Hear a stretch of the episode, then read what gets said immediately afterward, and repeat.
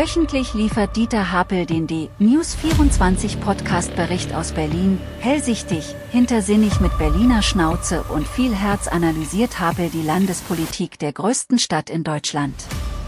Bericht aus Berlin in D-News24 mit Dieter Hapel. Hallo Herr Müller. Es war am vergangenen Sonntag eine würdevolle und eindrucksvolle Solidaritätskundgebung der Berlinerinnen und Berliner für Israel und die in Berlin lebenden Jüdinnen und Juden. Vor dem Brandenburger Tor bekannte sich das gesamte politische und gesellschaftliche Spektrum Berlins mit Ausnahme der AfD zu Israel und den hier lebenden Juden. Kai Wegener, Berlins regierender Bürgermeister, sagte sehr klar auf der Kundgebung, Judenhass hat auf den Straßen Berlins keinen Platz. Berlin sei eine tolerante Stadt. Ärgerlich war, dass es nicht gelang, die unterschiedlichen Teilnehmerzahlen zwischen Polizei und Veranstalter, die einen sprachen von 10.000, die anderen von 25 Teilnehmern in Übereinstimmung zu bringen. Die Wahrheit dürfte wie oft bei Großveranstaltungen irgendwie in der Mitte liegen. Dennoch, es war eine gelungene und störungsfreie Demonstration für Israel und gegen Gewalt und Terror. Berlins jüdische Gemeinde zeigte sich dennoch enttäuscht über die Teilnehmerzahl. Während der eindrucksvollen Kundgebung am Brandenburger Tor versammelten sich fast zeitgleich pro-palästinensische Demonstranten am Potsdamer Platz. Die Polizei verstreute die Ansammlung, es gab mehrere Festnahmen. Die Sicherheitslage in Berlin, insbesondere in Teilen Neuköllns, bleibt angespannt. In Neukölln leben bis zu 20.000 Palästinenser. In Berlin bewacht angesichts der Sicherheitslage die Polizei derzeit über 150 jüdische Einrichtungen und Objekte mit 500 Beamten. Nach konkreten Terrordrohungen kündigt jetzt die liberale Ibn Rushd Goethe-Moschee in Moabit in ihrem Newsletter an, zum Jahresende die Moschee aus Sicherheitsgründen zu schließen. Die Gefahrenlage hat nun eine neue Dimension erreicht und es ist zunehmend schwierig, unsere Arbeit wie bisher fortzuführen, heißt es in dem Schreiben. Die Innenverwaltung erklärte dazu, sie sei im Austausch mit den Verantwortlichen. Die Berliner Politik zeigte sich entsetzt über die beabsichtigte Schließung und forderte vom Senat die Sicherheit der liberalen Moschee zu gewährleisten.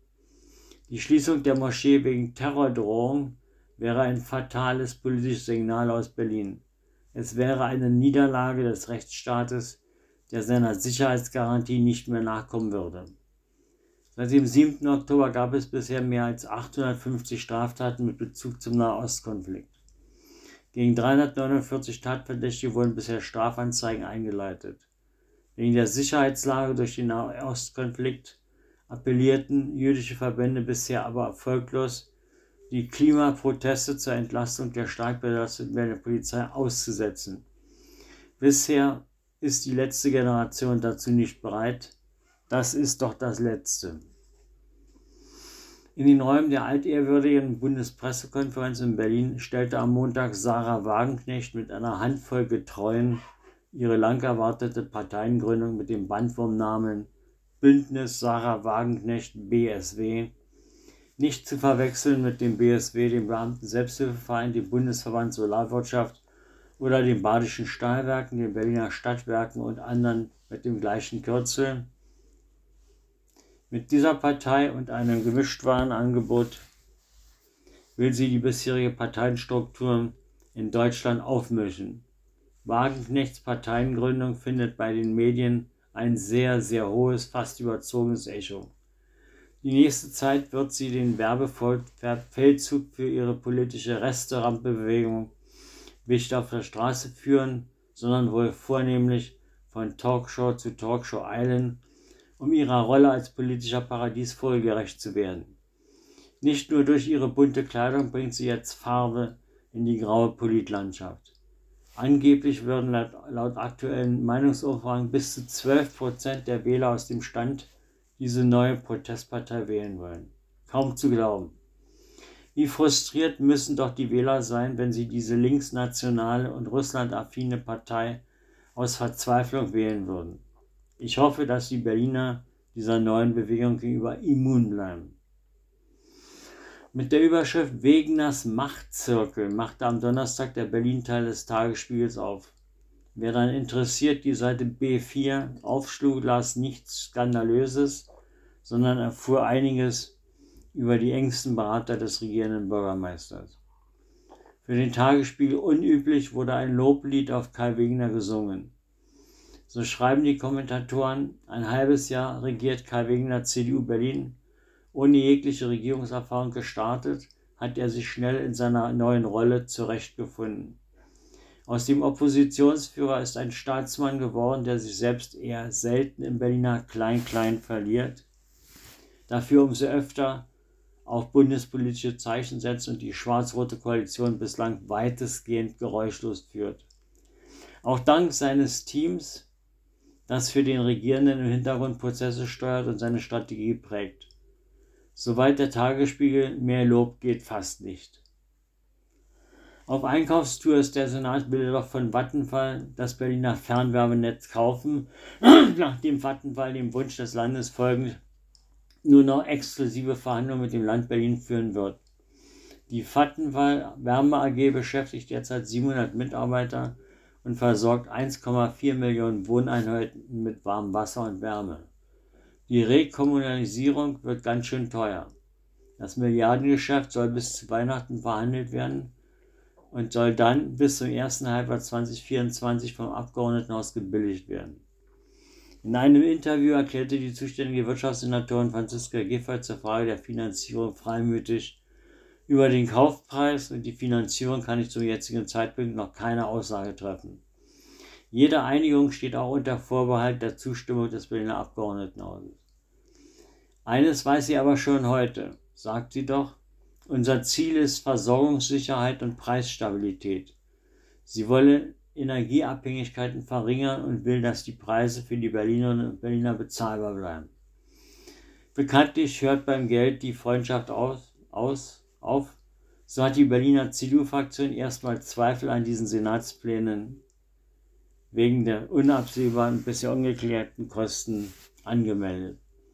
Die CDU-Fraktion fürchtet, neben dem Kaufpreis für das Fernwärmenetz immense Kosten für die ne-, notwendige Investition für die Dekarbonisierung der Fernwärme. Es gibt also Klärungsbedarf in der Koalition. Die Klimakriminellen treiben trotz verschärfter Sicherheitslage ihr Unwesen auf Berlins Straßen und drohen jetzt mit Massenblockaden. Alleine am Montag waren wieder 200 Polizisten im Einsatz, um die hartnäckigen Klimakaoten von den Straßen zu lösen.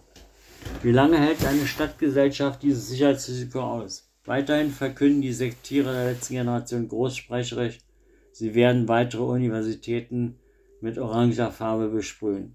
Straftaten mit Ansage. Was sagt eigentlich die Staatsanwaltschaft dazu? Die Bevölkerung Berlins wächst weiter. Laut Statistischem Landesamt waren in Berlin Ende Juni 3.770.699 Menschen gemeldet. Damit stieg die Bevölkerungszahl im ersten Halbjahr des Jahres um 15.448 Personen. Am gesteigerten Interesse Deutscher an Berlin lag es nicht. Die Anzahl der Deutschen sank um 7.149 Bürger. Der Zuzug erklärt sich aus Zuzüglern aus dem Ausland und der gesteigerten Flüchtlingszahlen. Gestiegen sind auch die Einbürgerungszahlen. Die Top 3 bei Einbürgerung im Jahre 2022 aus Syrien 1687, aus der Türkei 794 und aus Polen 412. Und nun wieder die wöchentliche Hitliste der Fahrraddiebstahls-Hotspots in Berlin. Vergangene Woche wurden in Berlin 270 Fahrräder im Wert von 335.363 Euro als gestohlen gemeldet. Die meisten Diebstähle gab es im Gräfekiez Nord in Kreuzberg, der Cheroska Straße in Schöneberg und in Alt-Treptow. Bislang wurden in Berlin in diesem Jahr 18.536 Räder im Wert von 21.066.282 Euro als geklaut gemeldet. Es ist nicht nur ein Lokal, es ist auch ein Projekt gegen den Hass von Juden und Palästinensern. Im Kanaan haben ein Israeli und ein Palästinenser den Nahostkonflikt in der Küche gelöst. Im Prenzlauer Berg in der Schliemannstraße 15 betreiben sie gemeinsam ein Restaurant, dessen kulinarischer Mittelpunkt und Höhepunkt Humus ist. Das cremige Püree das aus Kichererbsen, Sesammus, Zitronensaft und Olivenöl zubereitet wird, ist ein Nationalgericht in vielen Ländern des Nahen Ostens. Den Nahostkonflikt haben die Betreiber des Kanaan, Jali David und Oz Ben David, auf ihre Weise über die Küche gelöst. Vor dem Lokal steht deshalb ein Schild Make Humus not war, macht Humus keinen Krieg. In exklusiver Lage, direkt am Savini-Platz in Charlottenburg, befindet sich das Restaurant Aida, ein angenehmes, hochwertiges Restaurant mit italienischem Flair und Wohlfühlatmosphäre. Das etwas hochpreisige Lokal bietet feinste italienische Küche. Die Speisekarte umfasst alle Klassiker wie Antipasti Misto für 16 Euro, Carpaccio di Manzo für 14, Pizzen von 59 bis 18,50 oder die Penne all'Arabiata für 14.